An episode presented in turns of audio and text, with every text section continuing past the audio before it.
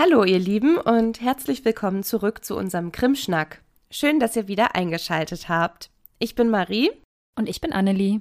In unserer letzten Episode zu Mord und Totschlag hatten wir ja besprochen, dass der Mordparagraph vielleicht einen neuen Schliff gebrauchen könnte und hatten das auch mal am Beispiel von Morden an HaustyrannInnen gezeigt. Wir wollten uns heute eigentlich auch schon längst mit einem ganz anderen Thema beschäftigen, aber uns ist jetzt noch ein sehr spannendes und rechtlich einfach sehr komplexes und interessantes Beispiel eingefallen, über das wir jetzt doch gerne vorher nochmal sprechen möchten. Es geht nämlich um illegale Autorennen, insbesondere in deutschen Innenstädten. Und wir wollen auch gar nicht lange fackeln, sondern am liebsten einfach direkt loslegen. Deshalb schnallt euch bitte an. Safety first. Wir legen los. Krimschnack. Der Kriminologie-Podcast.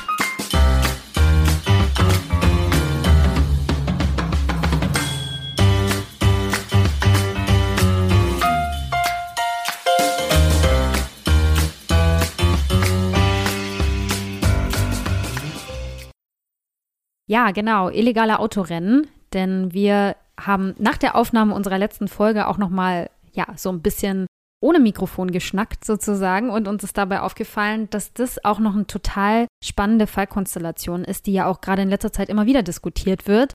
Also die Frage, ob Autoraser, die durch ihr Verhalten dafür ursächlich sind, dass ein Mensch zu Tode kommt, ob die tatsächlich wegen Mordes bestraft werden können und oder bestraft werden sollten.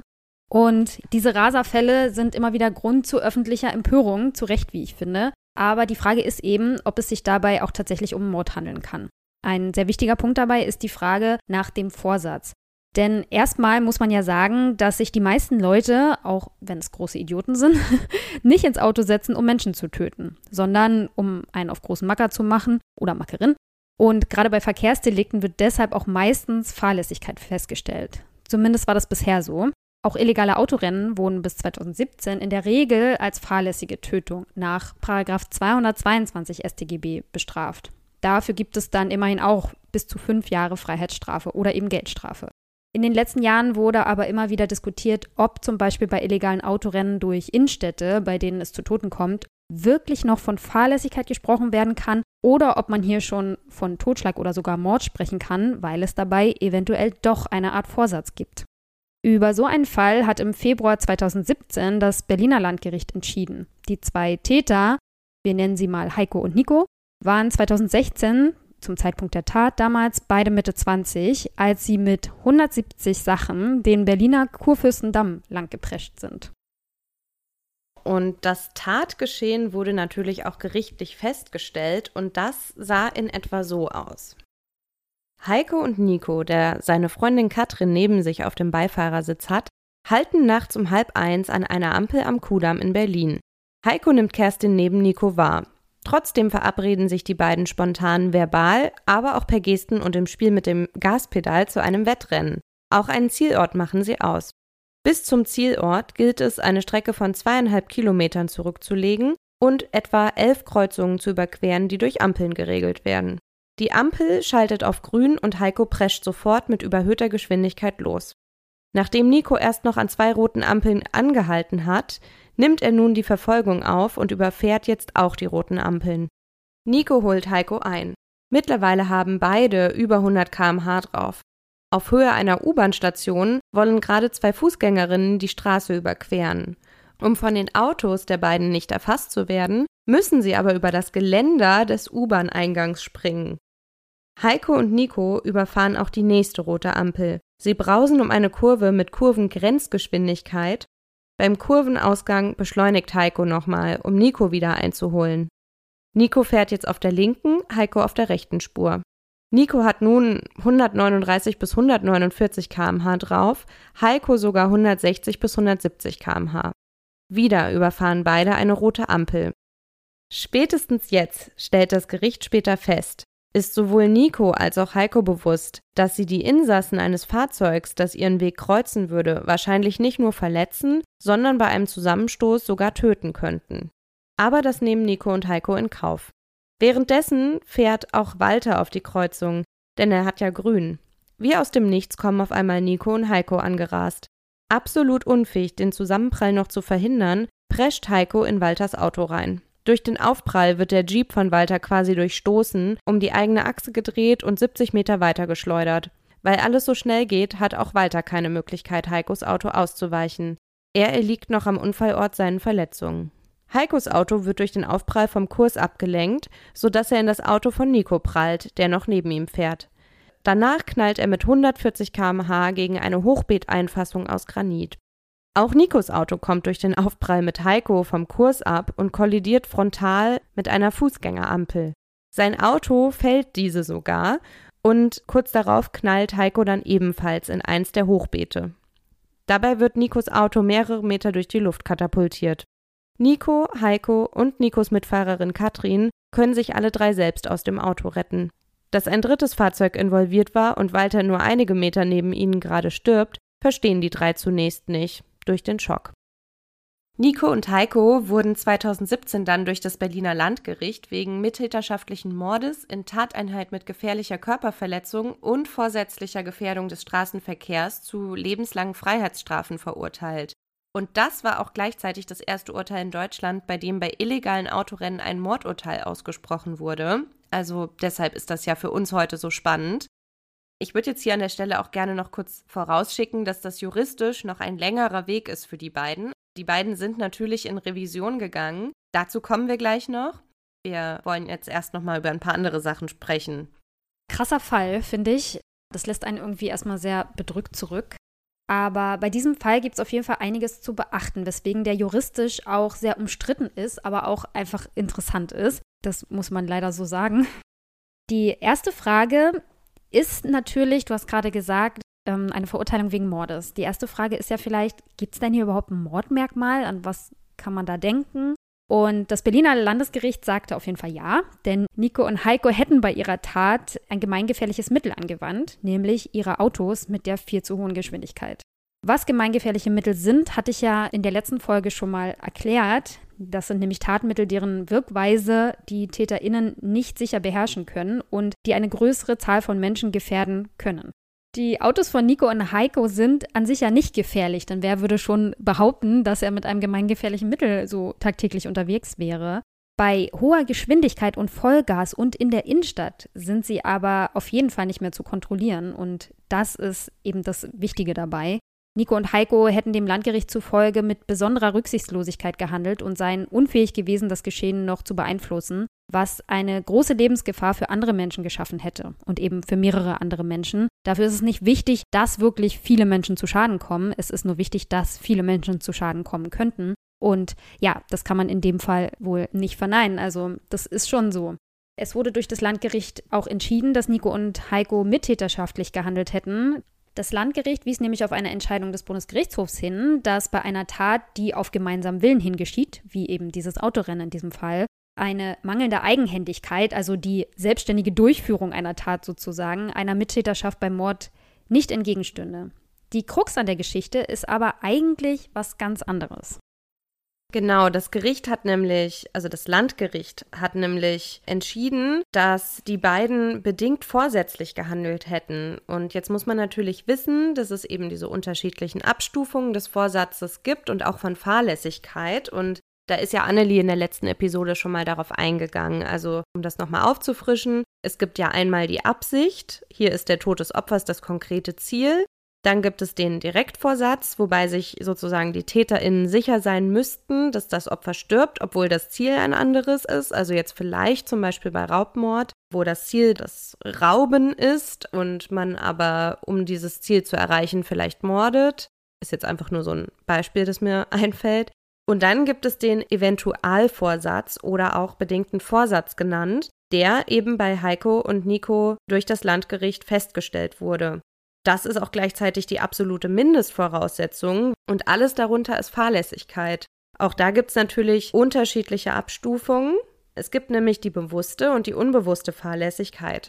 Bei der bewussten Fahrlässigkeit hätten Nico und Heiko gewusst, dass ihr Handeln zum Tod eines anderen führen könnte, haben aber gehofft, dass das nicht eintritt. Bei unbewusster Fahrlässigkeit hätten die beiden nicht gewusst, dass sie durch ihr Handeln einen Menschen töten können weshalb sie die gebotene Sorgfalt einfach außer Acht gelassen hätten.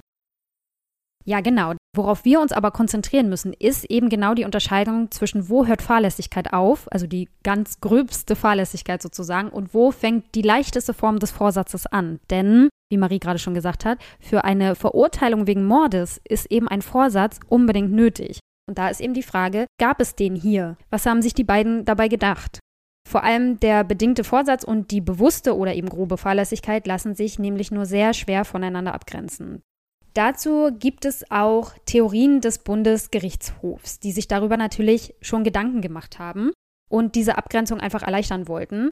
Oder auch die Angeklagten vor einer vorschnellen Einstufung eines Vorsatzes zu schützen, sozusagen.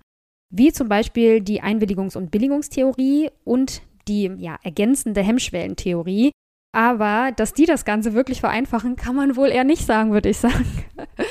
Nee. Das Ganze klingt ja auch irgendwie, finde ich, auf den ersten Blick erstmal so sehr kleinteilig und dass man sich irgendwie auf so, auf so Kleinigkeiten dann eben fokussiert. Aber gerade in unserem Gesetz ist es eben so wichtig, diese Dinge voneinander abzugrenzen, weil eine Verurteilung wegen Mordes ist eben schon so ziemlich das Härteste, was es gibt. Also es ist das Härteste, was es gibt.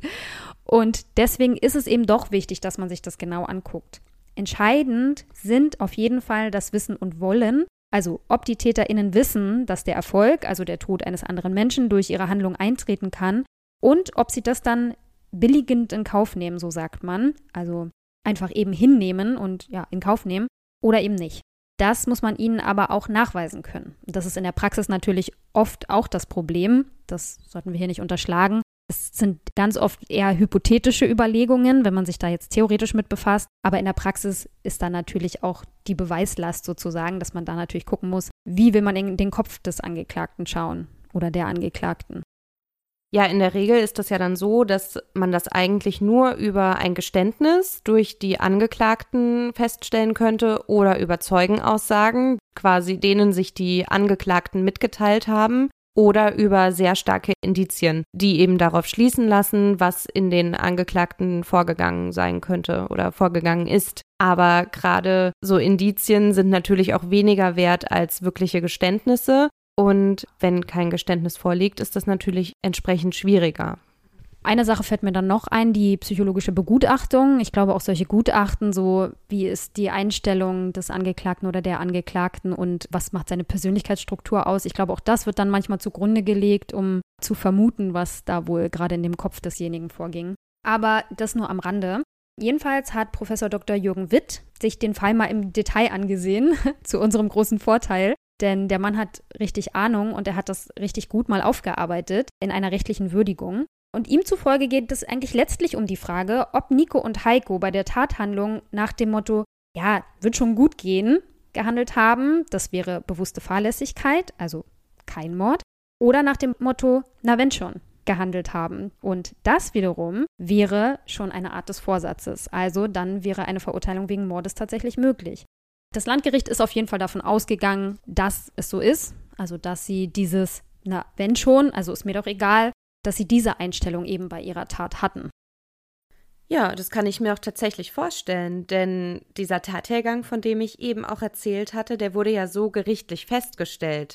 Und deshalb kann man ja scheinbar schon davon ausgehen, dass den beiden spätestens in dem Moment, in dem sie auf diese letzte Kreuzung zugehalten haben, bewusst war, dass sie nicht mehr würden bremsen können, wenn ihnen jetzt ein Auto in den Weg kreuzen würde und dass sie auch eine Kollision nicht mehr verhindern könnten.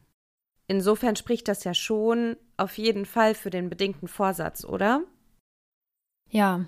Eigentlich finde ich, dass sie schon in dem Moment, wo sie mit so hoher Geschwindigkeit auch vorher über diese Ampeln gefahren sind und spätestens zu dem Zeitpunkt, wo sich dann eben auch diese Passantinnen, glaube ich, waren es, über Brüstungen retten mussten, um nicht von den Autos erfasst zu werden, da müssen sie ja gewusst oder dann realisiert haben, dass dabei Menschen wirklich ernsthaft verletzt und sogar ja, sterben können, sozusagen da hätten sie das Ganze eigentlich abbrechen müssen. Deshalb ist für mich die Tatsache, dass sie dann weitergemacht haben und ihnen das Rennen in dem Moment einfach wichtiger war, ein total klarer Ausdruck von, ja, und, und wenn schon so, ne? Ist mir auch egal. So kommt das für mich rüber, oder? Ja, voll. Wenn dir die Außenwelt spiegelt, dass du gerade gefährlich bist, dann ja, finde ich, ist das so der Moment, wo man nochmal reflektieren sollte, so, okay, sollte ich nicht vielleicht doch einen Gang runterschalten oder so, ne? Ja, total. Und ich meine, das ist einmal der gesunde Menschenverstand, aber eben auch die Tatsache, dass sie ja auch Fahrschulen besucht haben, denn sie hatten ja schließlich beide Führerscheine. Und dort lernt man ja nicht nur, dass diese Dinge verboten sind aus gutem Grund, sondern eben auch über die Risiken. Und das weiß ich ganz genau, weil ich schon mehrfach Theoriestunden an verschiedenen Fahrschulen genommen habe, in meinem hm. verzweifelten Versuch, mal einen Führerschein zu machen. ja, aber worauf ich dabei vor allem hinaus will, ist, ich hatte ja beim letzten Mal das Beispiel mit diesem Blumentopf im fünften Stock gemacht. Und, also erinnerst du dich? Hm. Ja, und wenn ich mir da jetzt die Frage stelle, war das dann grob fahrlässig oder schon vorsätzlich?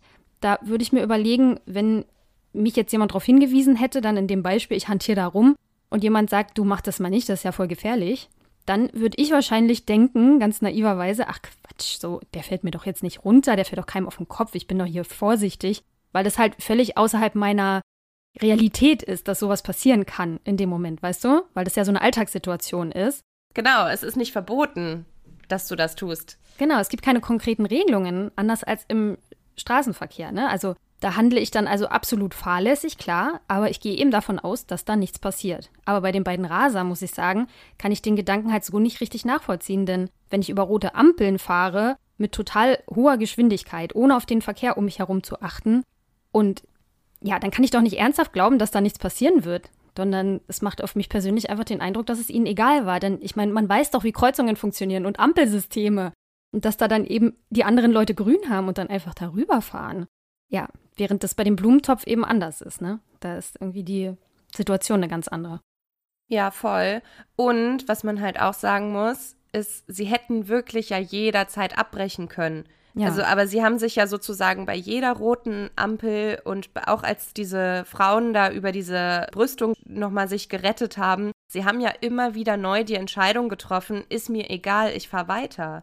Genau. Und das ist irgendwie ja dann so der Punkt, wo ich sage, das ist jetzt nicht einfach irgendwie fahrlässig, so huch, ich fahre jetzt 170 in der Innenstadt, wie kann das denn passieren? Hm.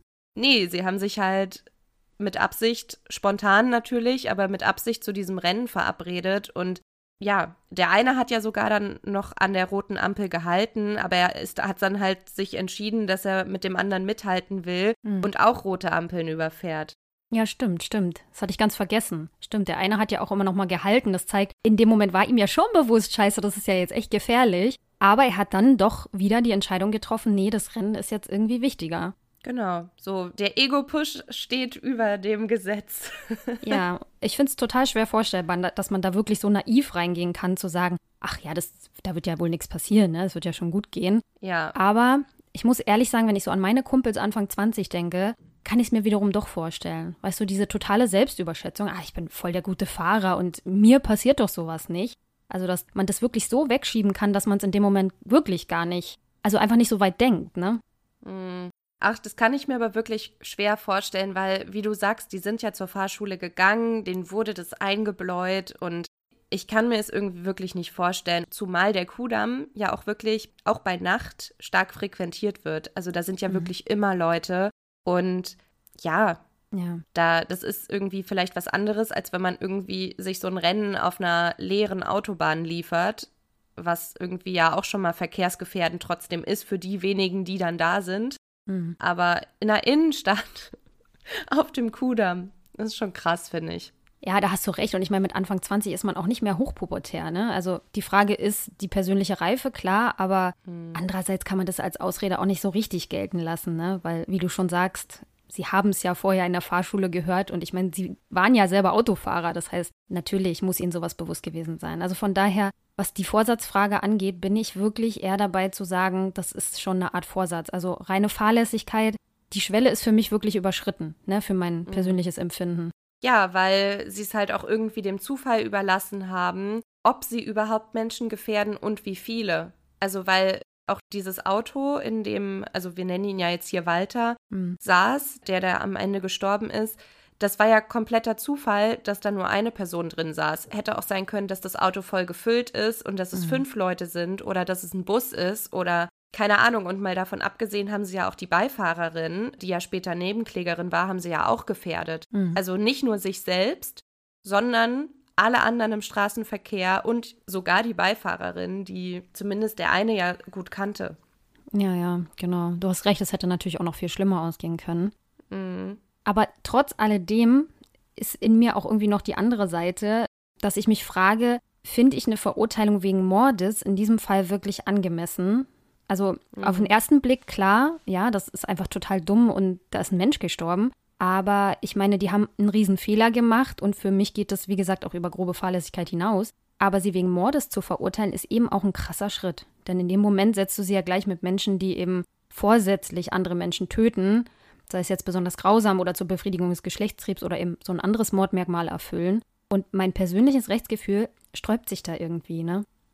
Mhm.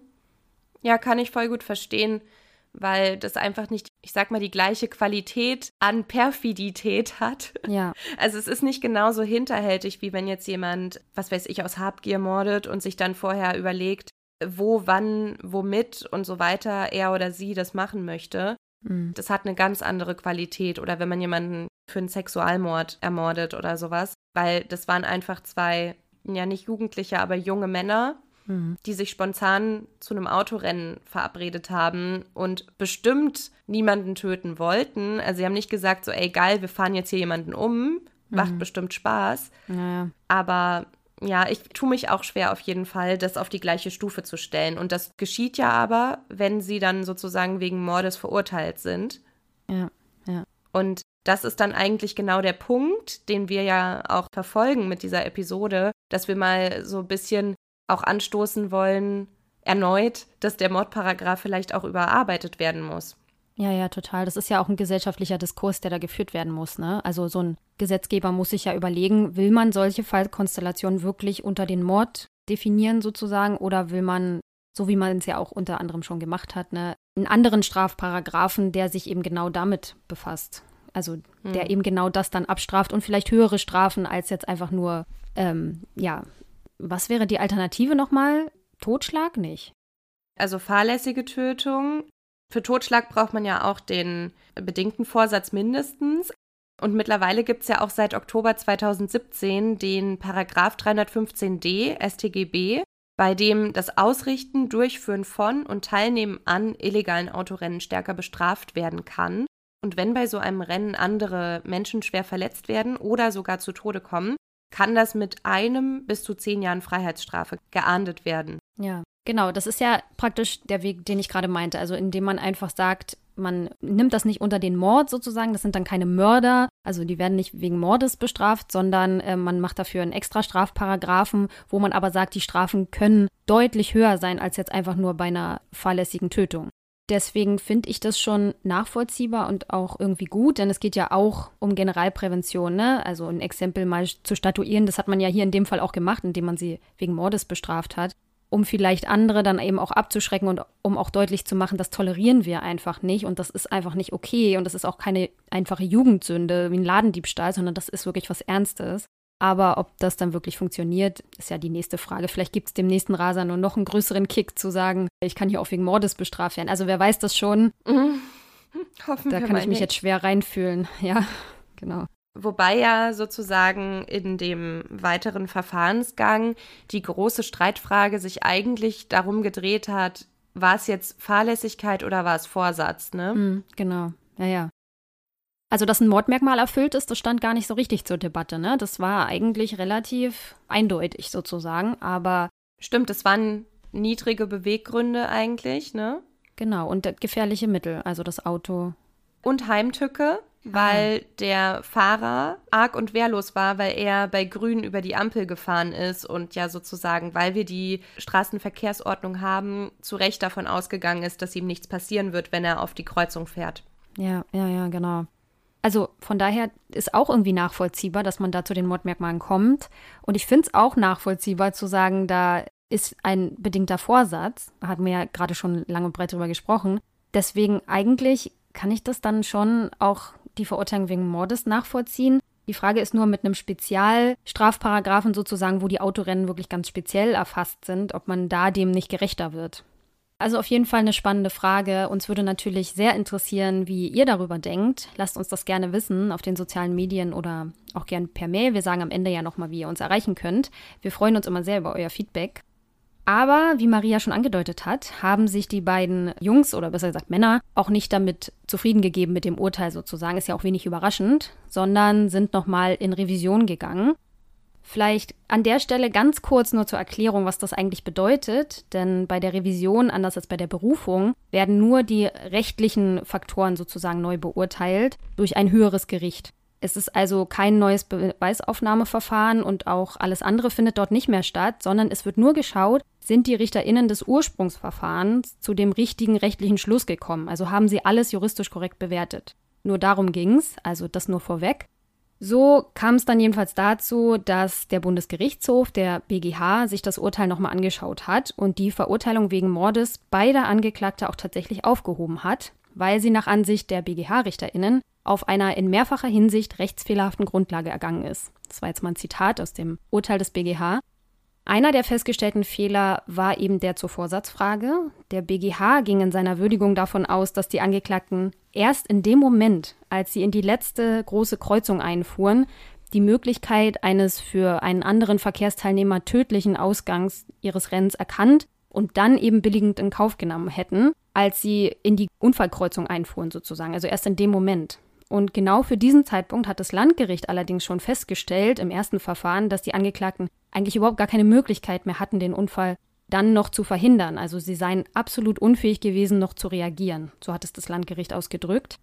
Der BGH macht es eben an diesem Moment fest, wo ich jetzt sagen muss, wie gesagt, für mich wurde dieser Vorsatz immer wieder neu gefasst, auch zwischendrin, immer wieder, wenn sie über rote Ampeln fuhren. Mhm. Deswegen kann ich das nicht so richtig nachvollziehen, muss ich ehrlich sagen. Aber das war auch nur ein Punkt. Denn die andere Frage war, ob die Tatsache, dass sie sich ja auch selbst gefährdet haben, dafür sprechen könnte, dass sie tatsächlich gedacht haben, da wird schon nichts passieren, denn sonst hätten sie sich ja im Zweifel auch selbst verletzt.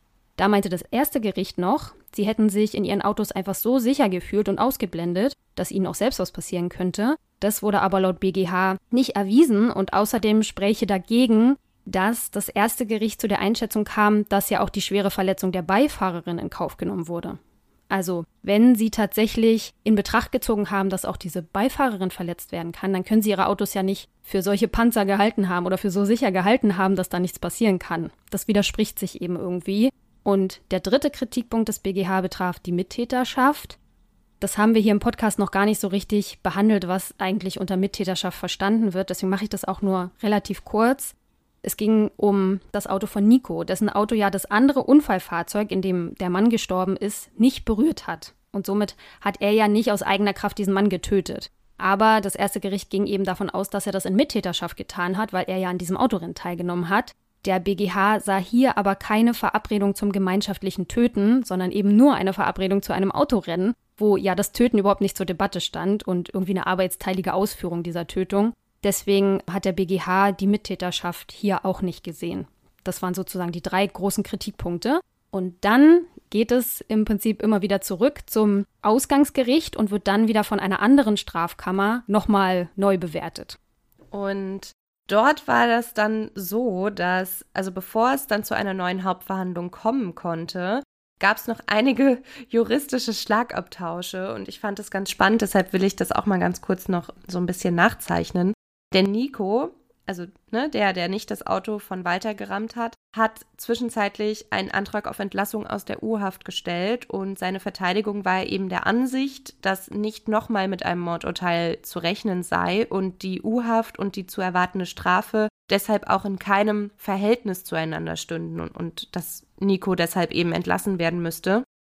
Das Landgericht, also mit der neuen Strafkammer, wies diesen Antrag aber zurück und weil sich die RichterInnen, die diesen Antrag zurückgewiesen haben, in ihrem Beschluss nach Ansicht der Verteidigung zu sehr auf das erste Urteil bezogen haben, was ja aber durch den BGH aufgehoben wurde, haben dann beide Angeklagten ein Ablehnungsgesuch gegen die drei BerufsrichterInnen dieser Strafkammer gestellt, wegen Sorge um Befangenheit.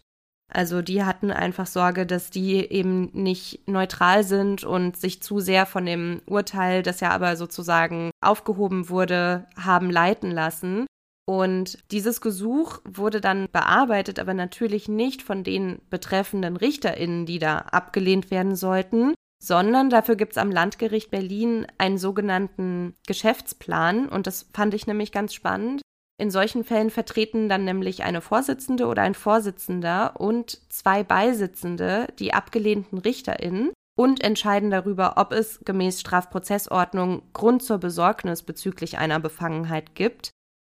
Den Grund für die Besorgnis haben sie hier scheinbar gesehen, aber sie haben auch betont, dass sie nicht davon ausgehen, dass die drei RichterInnen tatsächlich befangen sind. Also es geht halt wirklich nur um den Grund für die Besorgnis. Wusstest du das? dass das so ist? nee, das wusste ich bisher nicht. Also, dass es einen Geschäftsplan gibt, das weiß ich. Da sind halt mehrere Fälle geregelt, wie zu verfahren ist bei XY. Aber jetzt den konkreten Fall, den kannte ich nicht, nee. Ja, ich fand es total spannend. Also habe ich zum ersten Mal so gelesen. genau, also nichtsdestotrotz wurde dann eben dem Ablehnungsgesuch stattgegeben, auch wenn davon ausgegangen wird, dass die RichterInnen nicht wirklich befangen waren. Und das bedeutet aber auch wiederum, dass der Fall an eine weitere Strafkammer übergeben werden musste und dass wir jetzt sozusagen schon von der dritten Strafkammer am Berliner Landgericht reden, die sich mit dem Fall befassen musste. Also die haben es sich nicht leicht gemacht, ne? nee, haben alles ausgeschöpft, was ja auch völlig richtig ist. Also das ist ja auch nur fair. Ja. Und auch diese Strafkammer wollte dann aber, dass Nico und Heiko in U-Haft bleiben.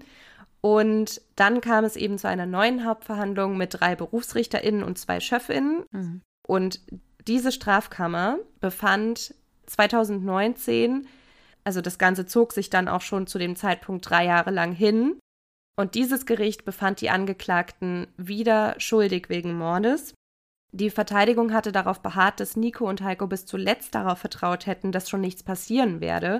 Und das Gericht bezeichnete das aber als abwegige Schutzbehauptung, denn bei den Geschwindigkeiten, mit denen die zwei unterwegs waren, mit der technischen Ausstattung der Fahrzeuge und auch den schlechten mhm. Sichtverhältnissen am Tatort, hätten die Angeklagten einfach keinerlei Anhaltspunkte dafür gehabt, auf einen positiven Ausgang hoffen zu können. Und dazu sei einfach die objektive Gefährlichkeit ihres Handelns zu groß gewesen. Es ist ja ein bisschen so, wenn ich eine Waffe nehme und ich lege irgendwie nur zwei Patronen ein und dann schieße ich und dann sage ich, nee, ich bin ja davon ausgegangen, da wäre ja jetzt gar keine Patrone, dass, dass das gar nicht schießt.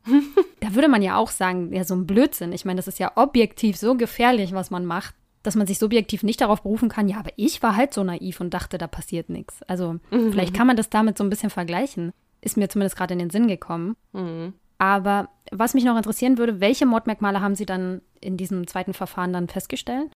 Also das Gericht hat gesagt, dass die Angeklagten den Tod anderer quasi nicht nur billigend in Kauf genommen hätten, sondern es hat halt auch darüber hinaus festgestellt, dass eben die Mordmerkmale der gemeingefährlichen Begehungsweise, Heimtücke und der niederen Beweggründe erfüllt seien. Also eigentlich das, was wir vorhin gesagt haben. Ja. Weil eben der Kudamm nachts stark frequentiert wird, hätten sie einfach eine wirklich große Anzahl von Menschen in Gefahr gebracht und mhm.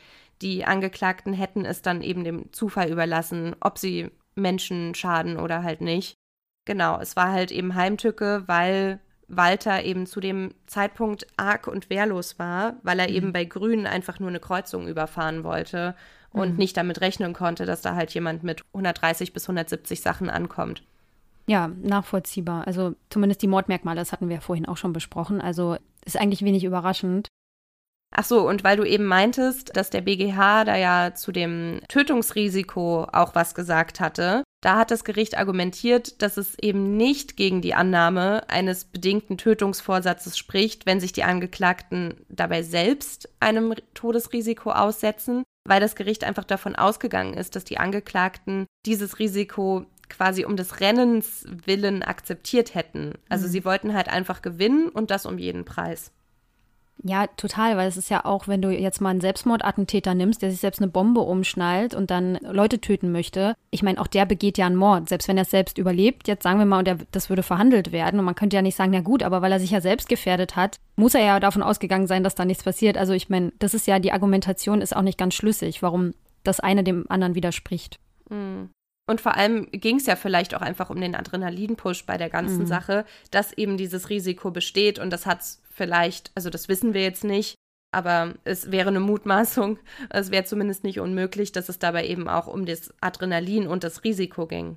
Ja, total. Ich meine, gerade junge Leute, das ist ja auch, ich meine, die spazieren auch auf Gleisen oder hängen sich an irgendwelche S-Bahnen dran. Natürlich mit dem Risiko, dass sie dabei auch selbst sterben können. Das ist ja auch schon passiert. Und trotzdem machen sie es. Also das heißt, ja, das ist für mich auch durchaus im Bereich des Möglichen, dass sie das in Kauf genommen haben, einfach. Ja.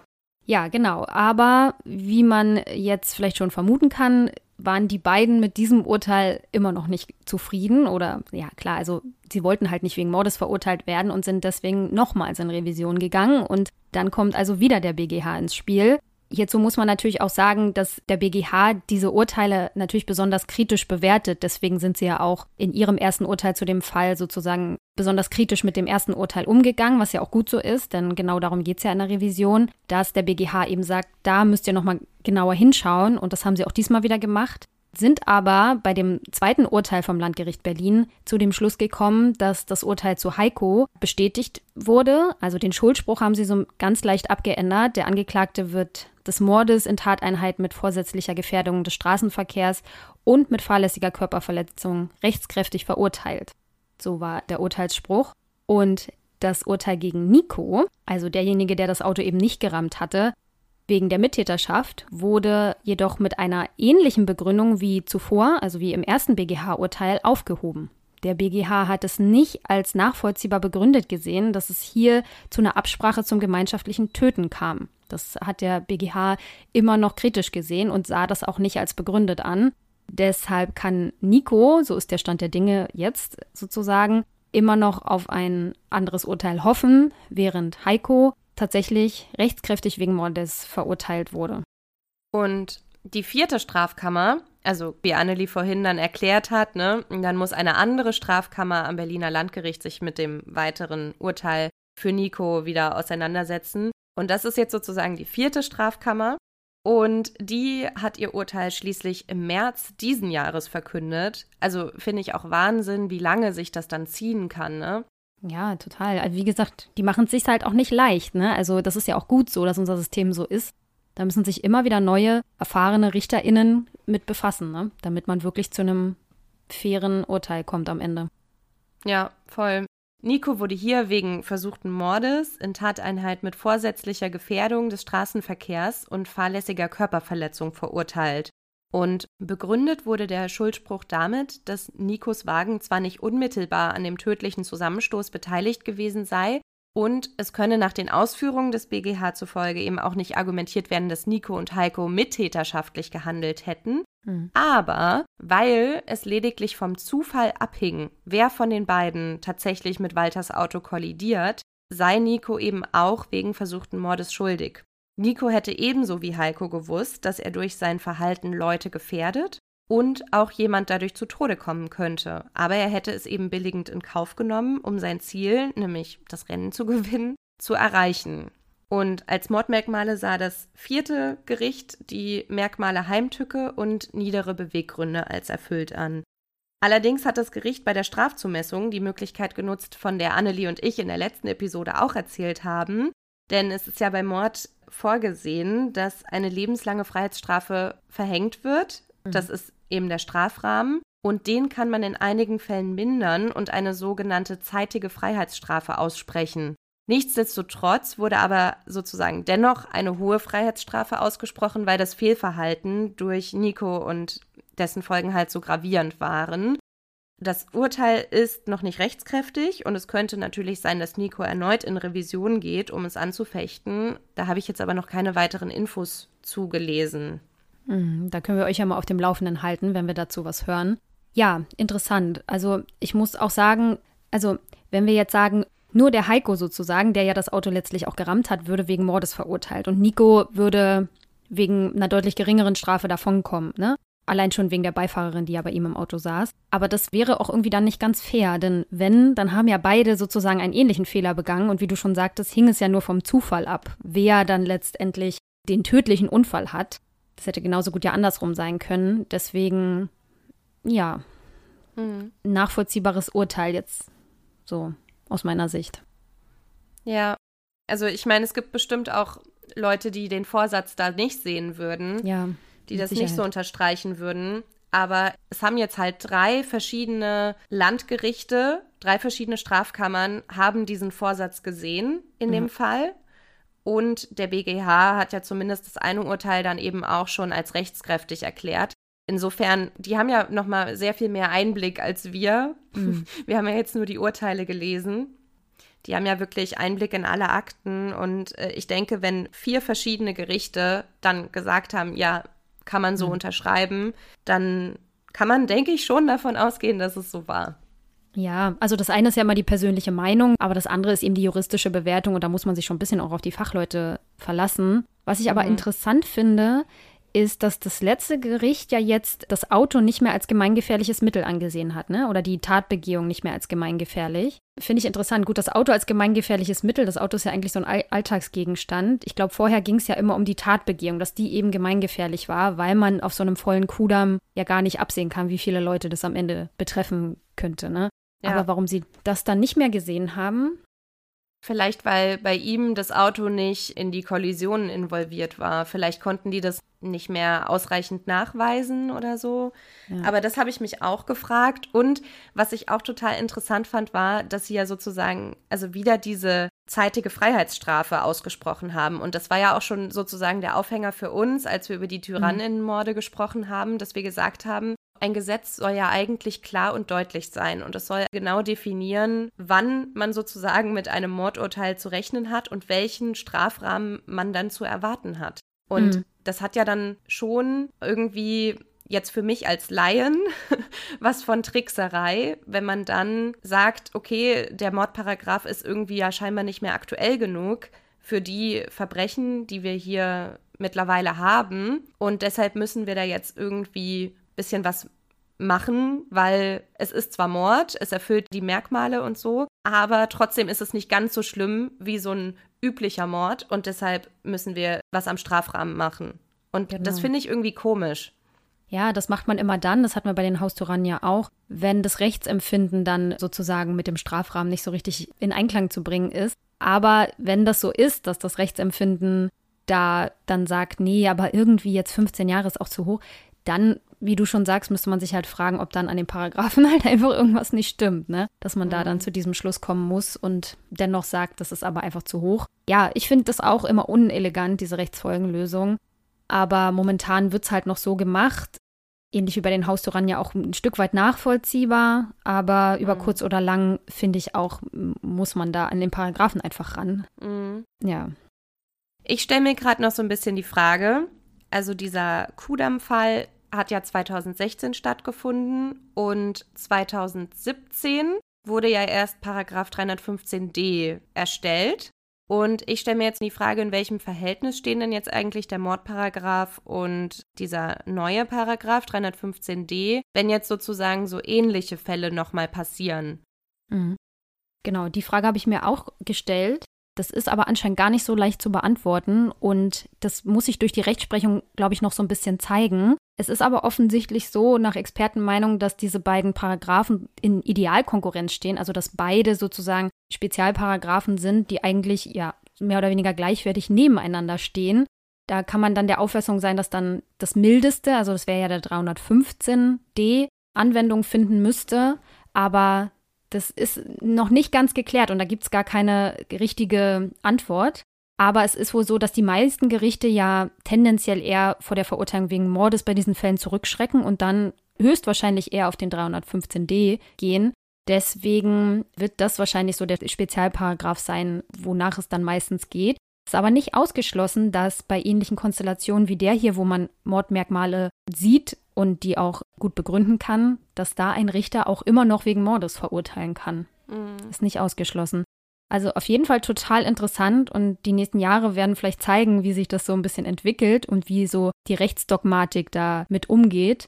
Und dann würde sich ja eigentlich für Nico schon auch lohnen, dass er nochmal in Revision geht und hofft, dass sozusagen dann doch dieser 315d angewandt wird bei ihm. Ja, ich weiß gar nicht, ob das so einfach so möglich ist, weil bei der Tatbegehung es diesen Paragraphen ja noch nicht gab. Und deswegen darf man eigentlich nicht wegen eines Paragraphen verurteilt werden, den es noch nicht gab. Aber weil dieser Paragraph ja milder ist, wäre das in dem Fall dann doch wieder möglich. Ne, da greift dann ein anderer Paragraph in unserem Strafgesetz, dass das dann eben doch wieder möglich ist, zugunsten des Angeklagten sozusagen. Zu seinem Schaden ist es in jedem Fall nicht möglich, das darf man nicht. Aber zugunsten wäre es dann eben doch wieder möglich, ja. Also, ja, vielleicht tatsächlich. Warten wir mal ab. Ja. Ich finde es mega spannend. Ich finde es auch total interessant. Und allein schon jetzt in der Theorie, ne, darüber mal zu spekulieren, wie das wäre, finde ich total interessant. Und ich kann mir vorstellen, uns hören ja auch einige Juristen und Juristinnen zu, dass die das auch interessant finden und da vielleicht für uns auch nochmal Hinweise haben, was wir jetzt vielleicht noch gar nicht so besprochen haben, was auch noch interessant ist an diesen Konstellationen. Deswegen immer gerne her damit. Wir sind da auf jeden Fall dankbar für. Aber ich würde sagen, das war jetzt echt ein dickes Brett und viel juristischer Input, dass wir es damit jetzt vielleicht einfach abschließen. Oder? Genau. Ja, würde ich auch sagen. Es reicht. Ja, wow. genau. Interessant, aber eben auch, ja, man merkt, dass der Kopf raucht so ein bisschen, ne? Ja, schon ein bisschen. Aber eine Sache noch, was eigentlich ja an diesem Fall auch super spannend ist zu sehen, wie dann sozusagen so eine gesellschaftliche Diskussion und auch so eine politische Diskussion ja trotzdem auch für Veränderungen im Strafgesetzbuch sorgen kann. Ja, ja, ja. Das stimmt, total. Und dann, wie dann wiederum das juristische System, ne, die Rechtsdogmatik und so, wie die dann wiederum damit umgehen. Das ist dann auch wieder interessant. Ja, total. Also, wir hoffen, wir haben euch jetzt nicht total überfordert damit und es ist zumindest klar geworden, wie komplex das Ganze wirklich ist und auch ja, so ein bisschen die Problematik nochmal aufgezeigt mit diesen Mordparagraphen und ja, was das dann eben auch zur Konsequenz haben kann. Und dass eben die Verurteilung wegen Mordes in solchen Fällen gar nicht so einfach ist. Ja.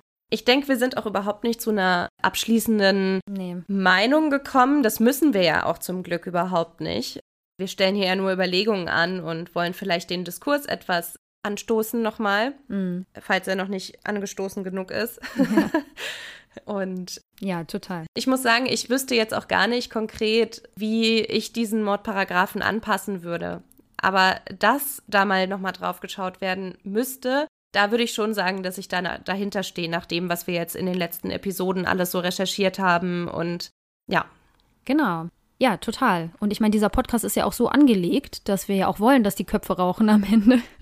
Von daher ist das schon ganz gut so, auch wenn jeder mal da so überlegt oder auch darüber mal im Bekanntenkreis diskutiert. Ich finde das immer super cool, wenn es dann dazu kommt. Mhm. Ja. Genau. Ich muss jetzt zu guter Letzt noch eine kleine Ankündigung machen in eigener Sache.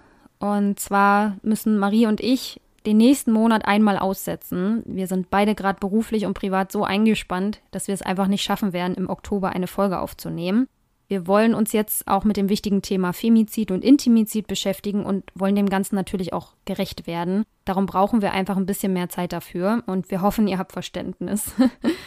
Und was nämlich auch noch uns ein bisschen ausbremst, ich habe einige Bücher in der Uni Bib Hamburg bestellt und es gab leider einen Blitzeinschlag neulich, weshalb äh, ich auch an die ganzen Bücher nicht rankomme. Und mir wurde neulich schon erklärt, dass äh, der Altbau noch geschlossen ist, weil die ganze Technik kaputt gegangen ist. Und deshalb zieht sich das halt leider auch hinaus. Insofern ist auch das ein Grund. Wir wollen natürlich die Recherche auch ordentlich anstellen und euch auch viel bieten, wenn wir dann schon eine Episode aufnehmen. Ja, das ist echt ein blöder Zufall. Oder es waren doch ja. die Illuminaten, die nicht wollen, dass du dich mit diesem Thema befasst. Wie auch immer, wir werden es trotzdem tun. und wir freuen uns auf jeden Fall sehr auf das nächste Thema und freuen uns umso mehr, wenn ihr nach der kurzen Pause dann auch wieder reinhört. Denn die nächste Folge kommt also im letzten Sonntag im November. Und bis dahin erreicht ihr uns weiterhin über die sozialen Netzwerke bei Instagram und Facebook unter Krimschnack oder per Mail unter krimschnack.protonmail.com. Schickt uns gerne eure Fragen, Anmerkungen, konstruktives Feedback. Darüber freuen wir uns immer sehr. Ja, dann sage ich Tschüss. Tschüss.